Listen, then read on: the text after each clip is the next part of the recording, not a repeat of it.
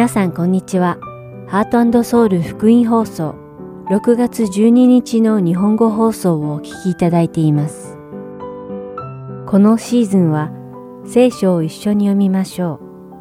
う。アリゾナ・フィニックス JIBC ヤソ牧師によるグランドキャニオンの彼方からイスラエルの王たちをお届けします。では、聖書を一緒に読みましょうをお聞きください。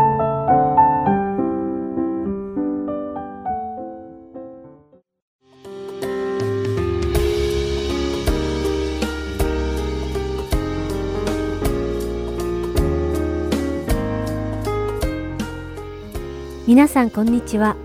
聖書を一緒に読みましょうのお時間です。お相手はダイヤモンド優子がお送りします。さて、皆さんの前に同じ目的地に着くことのできる二つの道があるとします。一つは狭くて起伏が激しく険しい道で、もう一つは広くて起伏のあまりない平坦な道です。おそらくよっぽどの変わり者でない限り、ほとんどの人が広くて起伏のあまりない平坦な道を選ぶのではないでしょうか。どちらも同じ目的地に着くことができるのなら、あえて難しい困難な道を選ぼうとする理由はないからです。でも、もしその二つの道の目的地が違ったらどうでしょうか。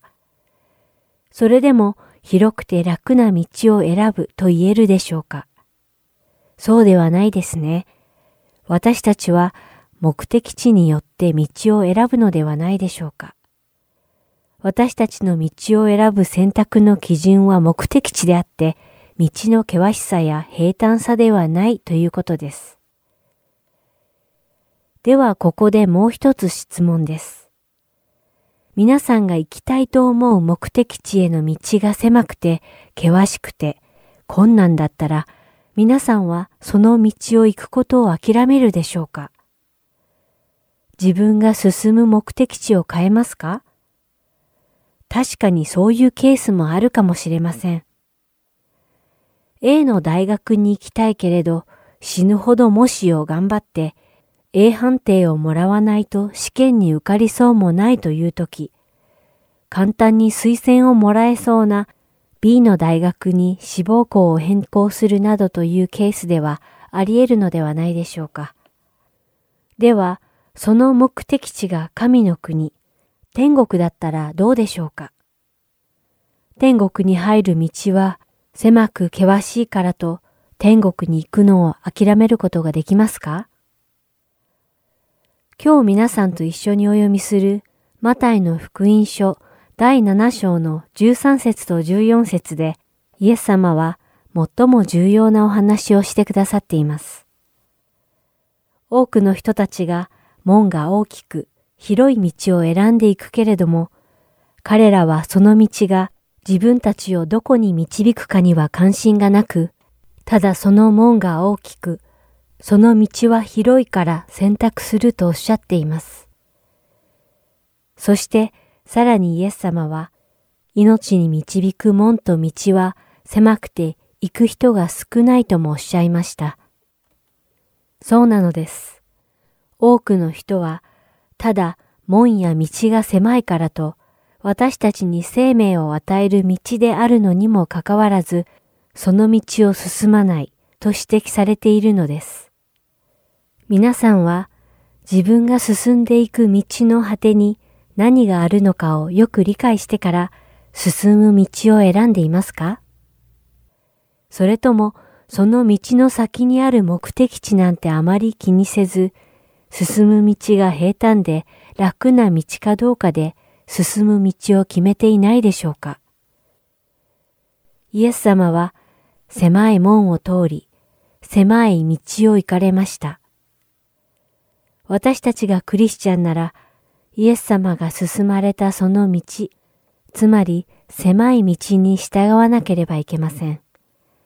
その道がどんなに狭くて、どんなに歩くのに困難な道でも、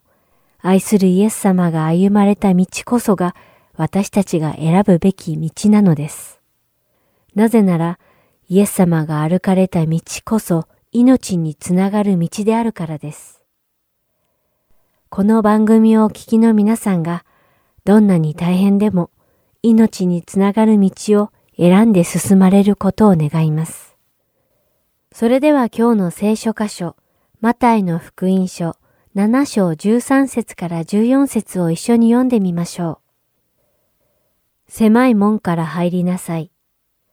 滅びに至る門は大きく、その道は広いからです。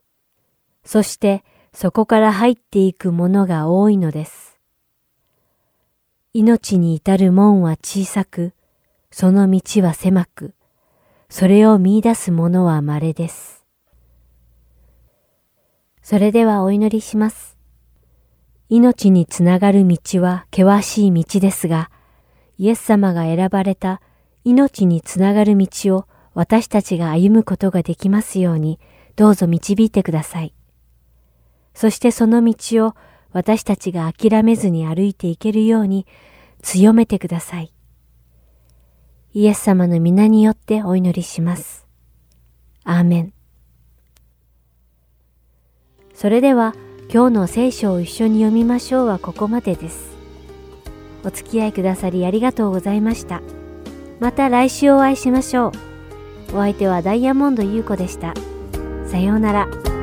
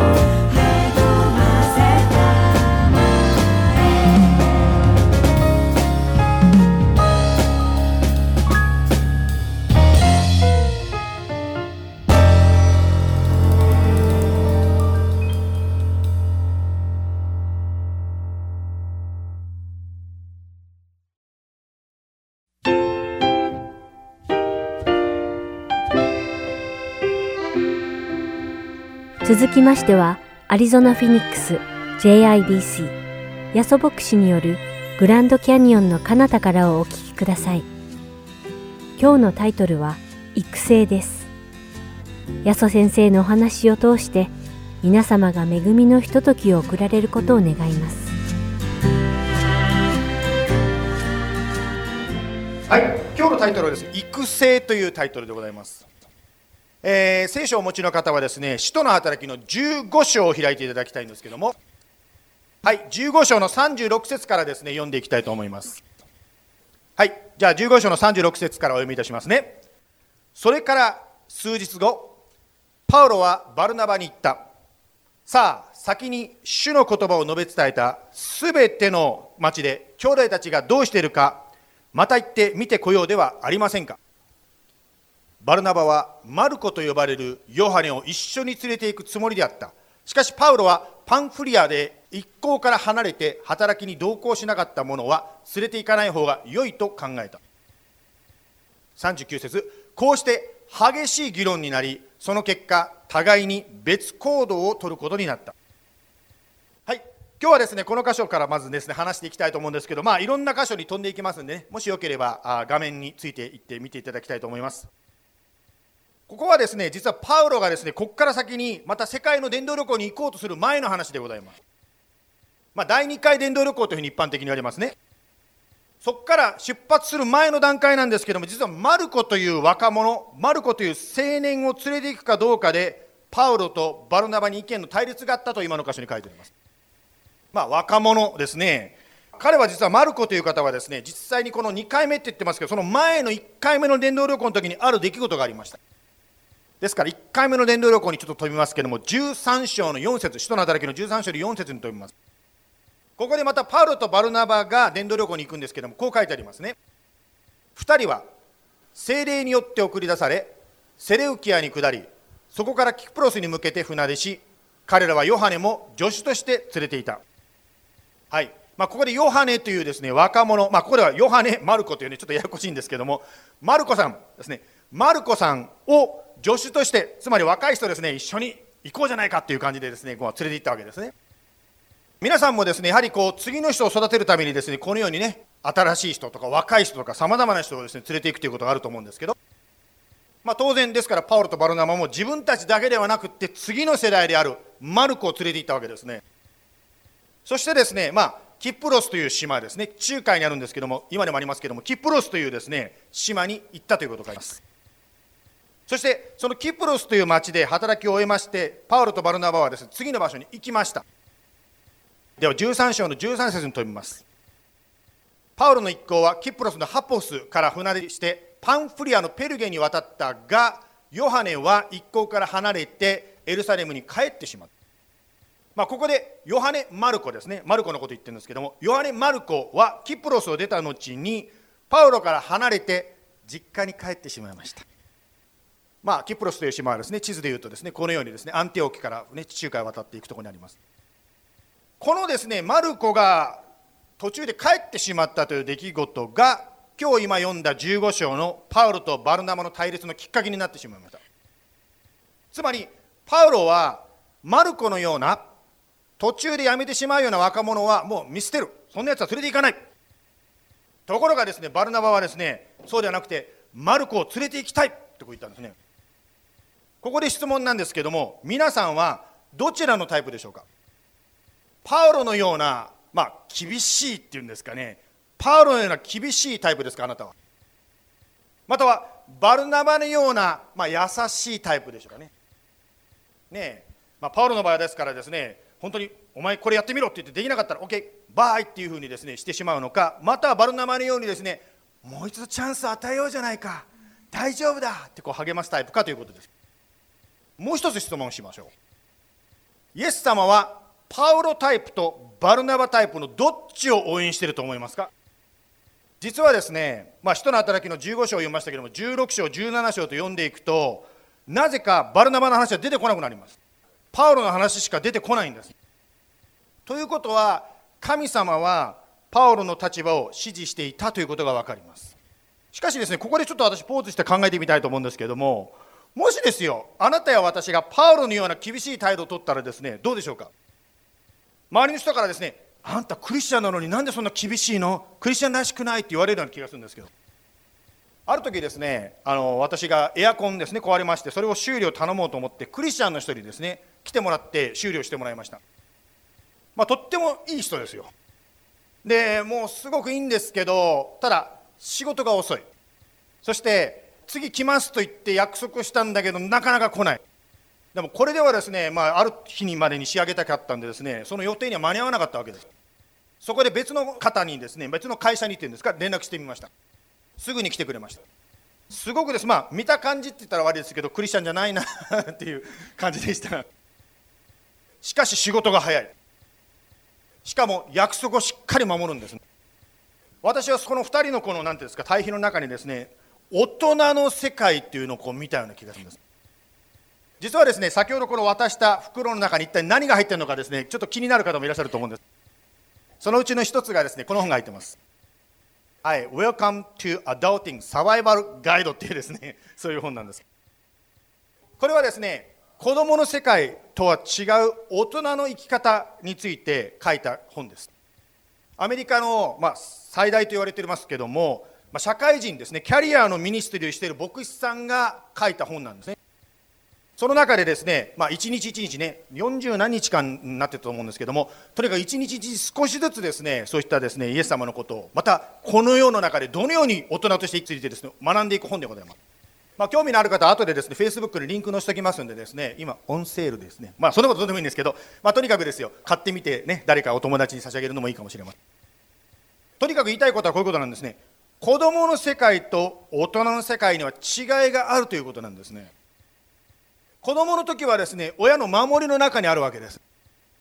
で親が言うわけですね。アイスクリームは1個だけだよ。ケチーと思うかもしれません。しかし大人になるとですねいくつアイスクリームを食べるかは自分で決めることができます。もうですねこんな大きなガロンのパックを全部一人で食べたって誰も何も言わないわけです。また子供の時はですね欲しいものがあったらですねやっぱり親に言わなきゃいけない。ところが大人になったらですねクレジットカード一つで何でも好きなものを買うことができる。そういう意味では子供から見るとですね大人っていいな大人に早くなりたいと思うかもしれません。そういう意味では大人というのはある意味で自由の世界ということができるかもしれません。しかし私の好きなですね スパイダーマンっていう映画でですねこういうセリフがありましたね。はい Great power comes great responsibility という言葉セリフがあるんですけど。つまりですね大人になるということは自分で判断して自分で責任を取ることができるようになるということであります。ですから親の役目というのはですね、まあ、子供を自分のロボットにする。つまり親に言うことを聞いてですねもうですね誰と結婚したい？あこの人と結婚しなさい。仕事で問題があったらこうしなさいと親のロボットにするんではなくって子供が自分で判断して自分で責任取っていけるように育てる。これが親の役目であります。それはまるでですね小さな子供に自転車に乗ることを教えている親のようであります。最初はですね横にですね補助輪っていうんですかあの倒れないようにするタイヤを横にくっつけてですねこけないようにして親が一緒に横にこうついてこう走るわけですね。そして次第にですねそのトレーニングウィルっていうんですか補助輪を取ってしまってですね。しかし親はそれでもですねこう近くで見てるわけですね。危なくならないように。しかしだんだんだんだんですねもう親から離れても一人で乗っていけるようになります。まあ、そのように少しずつ少しずつ、まあ、最初はですねいろんなことで保護して制限をかけてるかもしれませんが少しずつ少しずつ制限を外しながら安全な中でその人が成長していけるように助けていく。これが親の役目であります。その制限を外していく中でこけることもあるでしょう。その時にですねやっぱ親が一緒にいて「あ大丈夫!」ってやるとですね子供自身がですねああこれでこんなことしたらこけるんだということが分かってくるわけです、ね、私は一つですねバカなことしたことがあります。自転車乗りながらですねこのくるくる回ってるタイヤに物を挟んだらどうなるんだろうと思ったんです。前のタイヤに。前のタイヤに物を挟むと前のタイヤがロックされるからバーンってひっくり返るわけですね。はい。そういうこととして私もいろんなことをですね教わりました。しかしそのようにですね少しずつ少しずつ学びながらですね本当に大きな responsibility つまり自由をですね行使できる大人になっていくわけですね。これは霊的な子育ても実は同じなんですね。最初はあなたがその方のために全てのことをしてあげるでしょう。ここの聖書箇所を読みなさい。このようにしなさい。しかし少しずつですねこう自分でできるように育てていく。これが霊的な子育てであります。私もですね牧師であるあるあるわけですけどもやっぱりこう誰かに祈ってくださいってこう言われることがあります。その時に私も祈りますけど実はその方にも祈っていただくんです。というのはなぜかと言いますと自分で祈って祈りが聞かれるという体験をしていくとあ私も祈れるんだということが分かってくるわけなんです。牧師さんとか誰かに祈ってもらって神様が聞くんではなくて私も祈れるんだ。私も祈ったらイエス様が働くんだということがだんだん分かってきて自分で祈れる人になっていきます。さて話をマルコさんの方で戻しますけども先ほど言いましたようにですね、まあ、聖書はパウロについていっているということはパウロが正しいならばバルナバが間違っていたのかということになるわけです。バルナバというのはですね実は慰めの子というふうに当時の方たちに言われていました。つまり本当に彼はですね優しいというか慰めに満ち溢れた人だったんです。パウロがですねのけ者にされてる時に人たちの前にパウロを連れてきたのもバルナバでしたね。マルコが失敗した時も何とかしてマルコを励ましていこうとしたのもバルナバでありました。その優しいバルナバがパウロと対立したということはどういうことかというとパウロも意見を主張しましたけどもバルナバも自分の意見を主張して引き下がらなかったということであります。もちろん厳しいパウロがですね引き下がらなかったというのはなんとなく分かるんですけど優しいパウロそのソフトタッチのバルナバは引き下がらなかった。それは何かと言いますと実はバルナバもパウロも両方とも神様に導かれていた。つまり精霊に導かれて判断したことだったからこそお互いの2人ともどちらの判断も神様前に正しかったからではないでしょうか。実はこれがですねイエス様を信じるキリスト信仰の一つのエッセンスなんですね。つまり何が言いたいかと言いますと信仰の essential つまり中心的なことにおいては一致する。これが Christian 信仰です。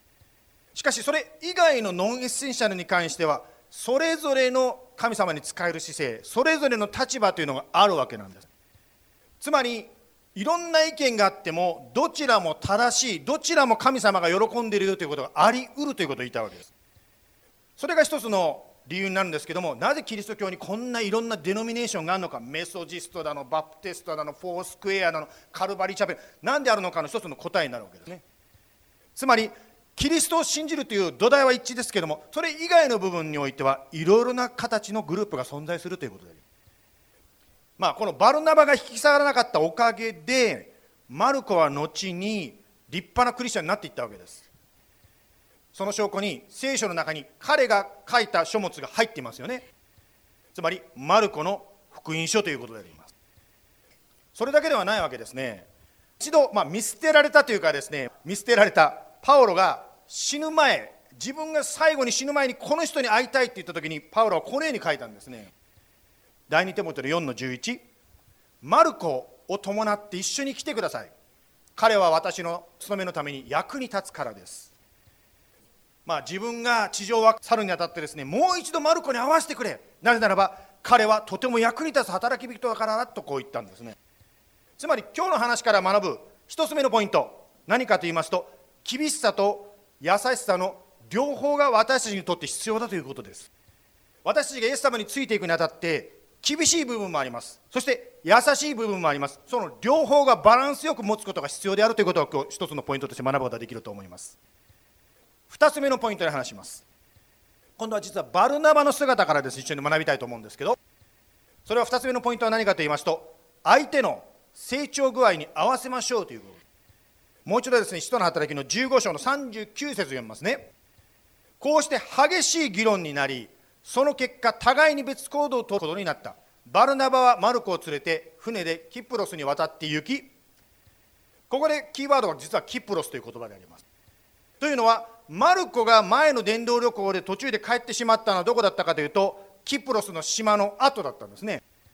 でバルナバがじゃあ2回目に伝道旅行に行く時にどこにマルコを連れて行ったかというとその失敗したところからというかそこにもう一回戻ったわけなんです。それに対してバルナバと別行動を取ったパウロはどこに行ったでしょう？まあ16章以降のですね、まあ、地図はねこれインターネットでもよくあるんですけどもセカンドトリップですね。パウロのセカンドトリップということで出てきますがこの地図を見ていただいたら分かるんですけどキプロスに行ってないんですね。つまり16章17章の伝道旅行ではパウロは全然違う全く新しいところに行っています。そこでは実は迫害と投獄がパウロを待っていたわけですね。もし仮にですよマルコがパウロの旅についていったら一体どんなことになってたんでしょうか。また再びですね脱落してしまった可能性が高いのではないでしょうか。しかしバルナバがですね引き下がらなかったことを通してマルコはですね自分が体験しなかった全く新しいところに行くんではなくていっぺん体験したところをもう一度体験することができたんですね。言い方を変えるならば神様はマルコが耐えられない試練に遭うことから守られたということであります。今日ですね日曜学校の先生方の教師会がありますよね。研修会の中で生徒との関連づくりに関して何かアドバイスがありますかっていうふうにですね私に聞かれました。子どもたちとの関係づくりということで話を聞かれた時にですね私が思い出したのは自分が日曜学校に行ってたこんなちっちゃかった時のことを思い出しました。私がですね覚えてるサンデースクールのことを思い出すとなぜか出てくるのがですね大人がこうやって上から私を見下ろしている姿をですねどうしても目に浮かぶんですねその姿が。つまり先生からこう見下ろされているようなですねそんなこう感じのイメージが目にこうビジュアルに映ってきたんですね。それに対してですね別の日曜学校の先生は私の目線で話してくれたんですね。ですから私はそのことをですね、ま、相手の目線で話しましょうっていうのが私のアイデアですということを日曜学校の先生に言いました。つまり相手の目線に降りてみるならば相手の世界が分かってくるわけです。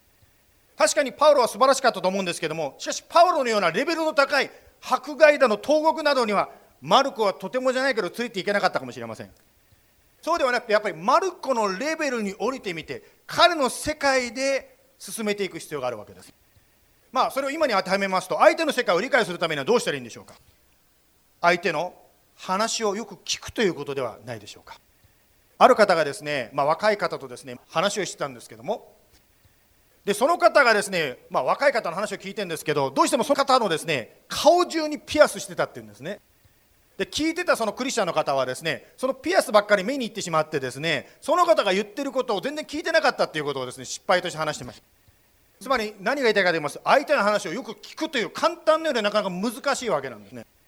またはですね聞きながら色眼鏡かけてです。この人はこういう人だっていうふうに色眼鏡でもう最初から決めて見てしまってる。または裁きの態度を持ってですね最初から裁く気持ちでその人のものを見てしまってる。そうではなくて相手の目線に降りて相手の世界でその人の話を聞きまたその人が何を考えているのかどういう中にいるのかを理解しようとしてあげるわけです。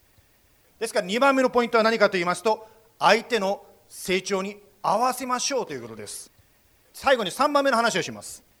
3番目は相手の方の目が霊的な目が開かれるように祈りましょうということです。ペテロペテロという人がですねこのように書きました。第一ペテロの5の13私の子マルコがあなた方によろしくと言っています。先週も言いましたけどもパウロはテモテを私の子と呼びましたね。それと同じようにペテロはマルコを私の子と呼んだんですね。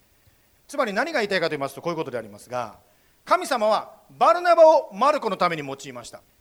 それだけではなくてペテロも用いてマルコの成長を導いていったわけなんです。つまりあなたや私がその相手の方のために祈り始めるときに神様はあなただけではなくていろんな方またいろんな環境を動かしてその方の心に働いてくださりその方を成長させてくださるんですね。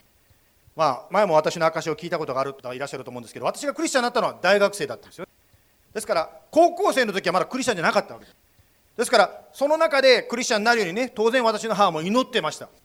しかしいくらですねお母さんにいろんなことをですねしてもらっても私は全部ですねそれを拒否してたわけです。ある時、まあ、私も高校卒業しましてですね高校卒業したその大学に行く前の春休みっていうんですかその休みにですね母と一緒に鹿児島県に行きました。その鹿児島に行った時にですねその鹿児島の教会の牧師先生がですね礼拝で説教したんですよ。その先生がですね車の話をし始めたんですね。今まで私はですね礼拝の牧師先生の話に興味を持ったことはなかったんですけどしかし車は好きだったのでですね牧師先生が車の話をし始めた時にですね耳が「え何？車？大好き!」ってこう聞くようになったんですね、まあ、そのことがきっかけで聖書にも興味を持つようになってそして大学生に入ってからですねクリスチャンになったわけです。つまりあなたや私が祈る時に神様はあなただけではなくてさまざまな方をまたさまざまな環境や出来事を用いてその方の心に触れてくださるんですね。よくですねクリスチャンになった方からこんなこと言われます。なんでもっと早く私クリスチャンにならなかったんだろうとこう言われるんですね。普通の方はですねよくそういうこと言います。私もですね自分が救われてなかった時のことを考えるとまるでこう目に鱗がかかってたっていうんですかいろんな方が話してもさっぱりわからない。心に入らない。だからこそですね本当に私たちの霊的な目が開かれるように祈る必要があります。先日ある若い子と話しててですねちょっとあのなんか危ないところにあったという話を聞きました。公園でですねある方に話しかけたらその人がナイフを持ってたって言うんですね。ねまあ、まあ、その子は守られましたけども。何が言いたいかと言いますと今はどこで何が起こるかわからない時代だということを言いたいわけです。特に親として子供のことを考えた時にイエス様の守りがないと本当に子育ては難しい時代に入ってきたなとますます思いました。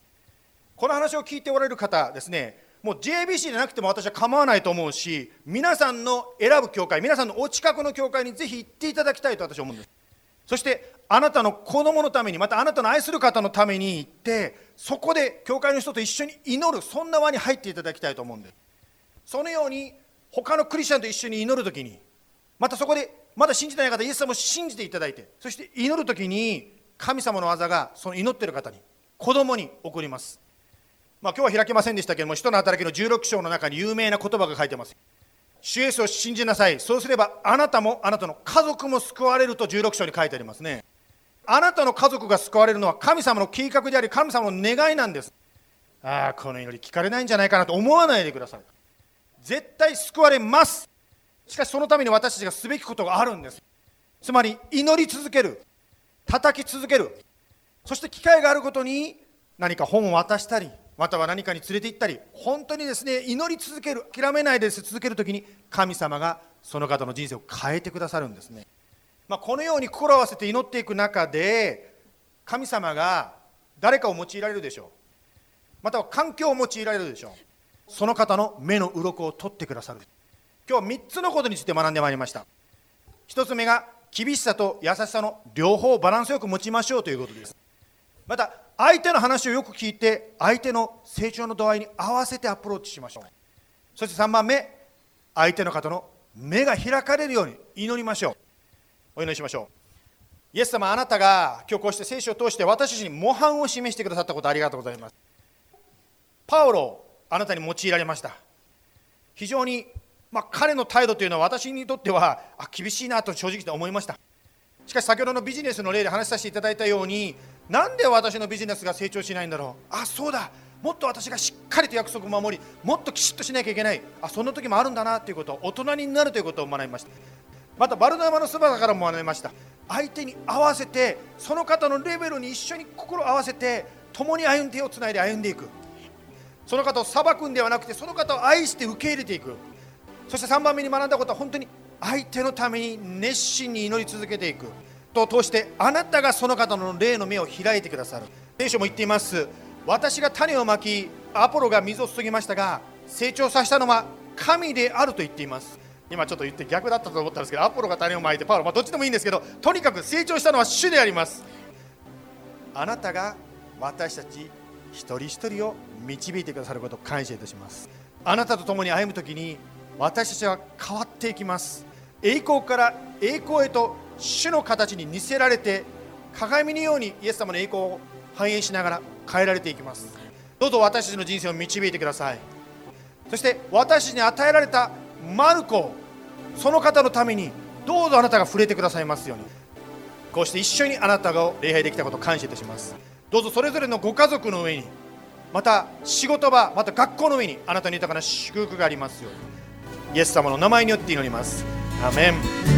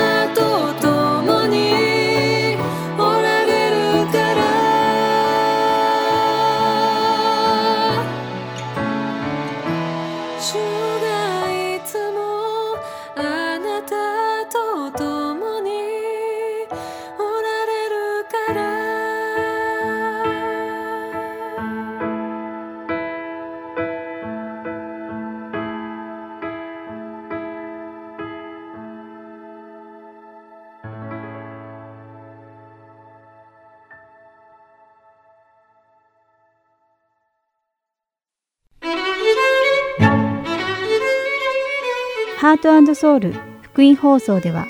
日本語放送だけでなく英語によるキッズプログラムも毎週放送しています。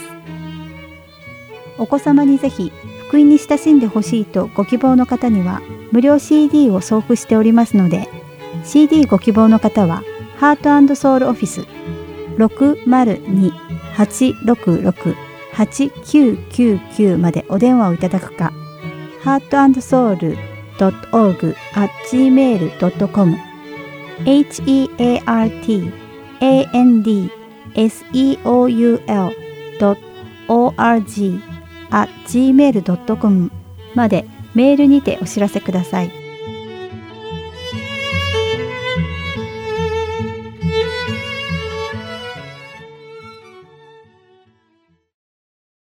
では、イスラエルの王たちをお聞きください。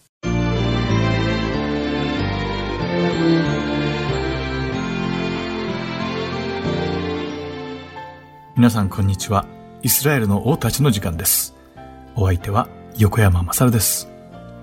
今週のイスラエルの王たちはいつもと少し趣向を変えて一人の王ではなく四人の王にスポットライトを当てて進めていこうと思います。というのも聖書にはこの四人の王たちに関する個人的な詳しい記述があまり残されていないからです。ですからまとめて、列王記第2の第15章の13節から31節に書かれた北イスラエル王国の第15代王シャルム、16代王メナヘム、17代王ペカフヤ、そして18代王のペカについて調べていくことにします。では、早速始めましょう。さて、先週の放送で北イスラエル王国の第14代王のゼカリアがヤベシの息子シャルムによって殺害されました。それによってエフから4代目の子孫までイスラエルの王権が与えられるという主の約束が成就したことをお話ししました。そしてゼカリアを殺したヤベシの子シャルムは南ユダの王ウジアの治世の第39年目に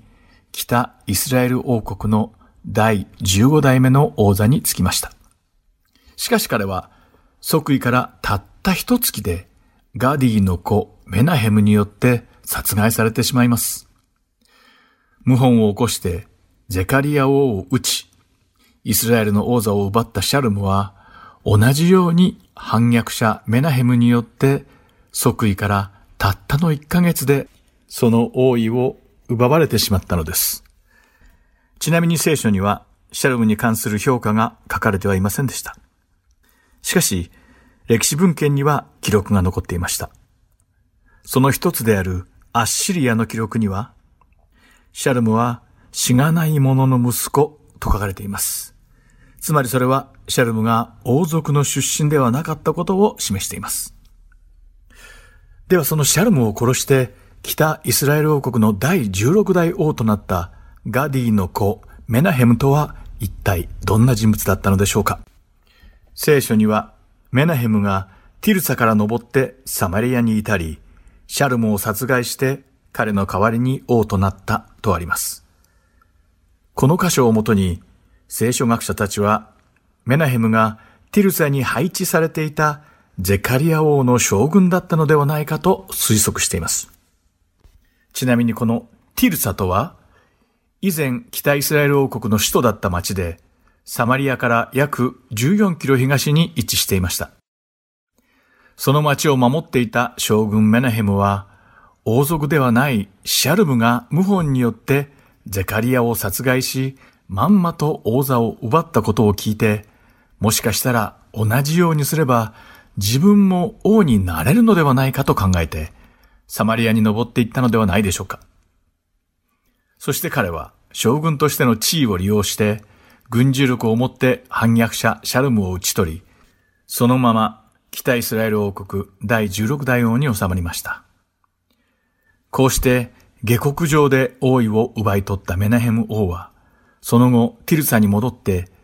ティフサフにいた住民たちとその地境を打ち破ったと書かれています。これはどういうことかというと、ティフサフの住民たちは彼を王として認めず、縄文を開けなかったのです。このことに激怒したメナヘムは、ティフサフの縄文を打ち壊し、その中にいたすべての妊婦たちを切り裂いて殺すという蛮行を犯しました。彼は自分が王となったのに、それを認めない者たちを惨殺することで、他の者たちが恐れてメナヘムに逆らって謀反などを起こさせないための見せしめとしたのです。もちろん自分を王として認めなかった者たちへの払いせでもありました。列王記第2の第15章18節を読んでみましょう。そこには、彼は主の目の前に悪を行い、一生イスラエルに罪を犯させたネバテの子ヤロブアムの罪から離れなかった。とあります。北イスラエル王国の以前の王たちの場合は単にヤロブアムの罪から離れなかったという表現だったのですが、このメナヘムの場合、それに一生という副詞を加えて、さらにその悪を強調しているのです。それだけで彼が一体どれだけ先達の王たちよりも、さらにひどい罪を主の見前に行った王だったかがわかります。彼は北イスラエル王国の王座を奪ってから10年間国を統治し死を迎えました。このメナハム王の死後、息子のペカフヤが王位を継承して北イスラエル王国の第17代王として2年間君臨しました。しかし聖書にはこのペカフヤに関する詳しい記述がなく、ただこの王もやはり主の目の前に悪を行い、イスラエルに罪を犯させたネバテの子ヤロブアムの罪を離れなかったと書かれているだけなのです。そして2年の統治の後、このペカフヤ王もまた家臣のレマルヤの子ペカが起こした謀反によって殺害されてしまいます。ペカはギルアデ人50人と共にサマリアに登り、王宮の高殿でペカフヤ王とアルゴブとアルエを撃ち殺し、ペカフヤ王に代わってペカが王となったことが聖書に書かれています。聖書学者たちはギルアデ人50人がペカの起こした謀反に加わったことを鑑みて、このペカとはギルアデ地方の軍隊を指揮していた将軍だったのではないかと推測しています。またこの謀反でペカフヤと一緒に殺されたアルゴブとアルエとは一体誰だったのかについての記述はありません。この二人はおそらく王位継承権を持ったペカフヤの息子か、あるいは彼の忠実な家臣だったのではないかと聖書学者たちは考えているようです。さてこの謀反によって先代王ペカフヤを殺して王位を奪った第18代王ペカは20年の間北イスラエル王国を治めました。しかしこのペカ王もやはり死の目の前に悪を行い、イスラエルに罪を犯させたネバテの子ヤロブアムの罪を離れなかったと聖書には書かれています。ペカ王が治めた20年間、お隣のユダ王国でも政変が起きていました。王がアザルヤ王、ヨタム王、アハズ王と目まぐるしく変わったのです。また、イスラエルの不安定な政権に乗じて、敵国アッシリアはその勢力を着々と増していったのです。そして、イスラエルの軍事力では到底叶わないほど強大な国家となったアッシリアに対抗するために、ペカ王はアラム王のレツィンと同盟を結びます。しかしこの同盟をもってしても、アッシリア軍を打ち負かすには到底力不足だったのです。そこでペカは、エルサレムを包囲して、南ユダをこの連合に加担させるために攻撃を加えました。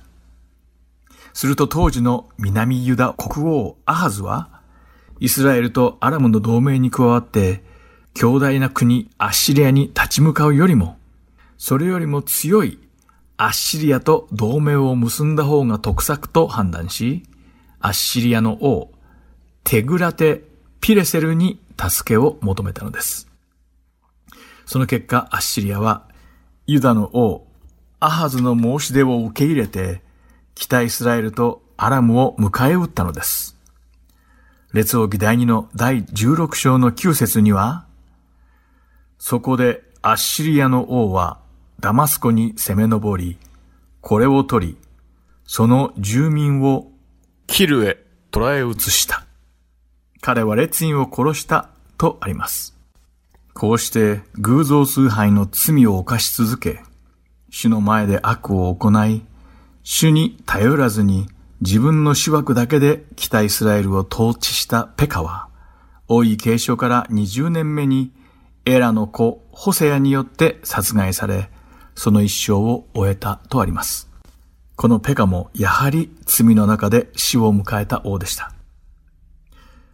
というわけで、今週はシャルム、メナヘム、ペカフヤ、そしてペカという北イスラエル王国の4人の王たちについて調べてきました。この4人の王の生涯を通して分かったことは、彼らが皆下克上によって王位を奪ったか、あるいは奪われた王たちだったということです。そして悲しいことに、この4人の王たちは、誰一人として主に立ち返ることなく、主の前に罪を犯し、悪を行い続けた王たちでした。こうして北イスラエルは主に逆らって罪を犯し続けることで反逆を重ね、一歩ずつ確実に滅亡に近づいてきました。今週のイスラエルの王たちはここまでです。今回も最後までお付き合いいただきありがとうございました。ではまた来週お会いしましょう。お相手は横山まさるでした。さようなら。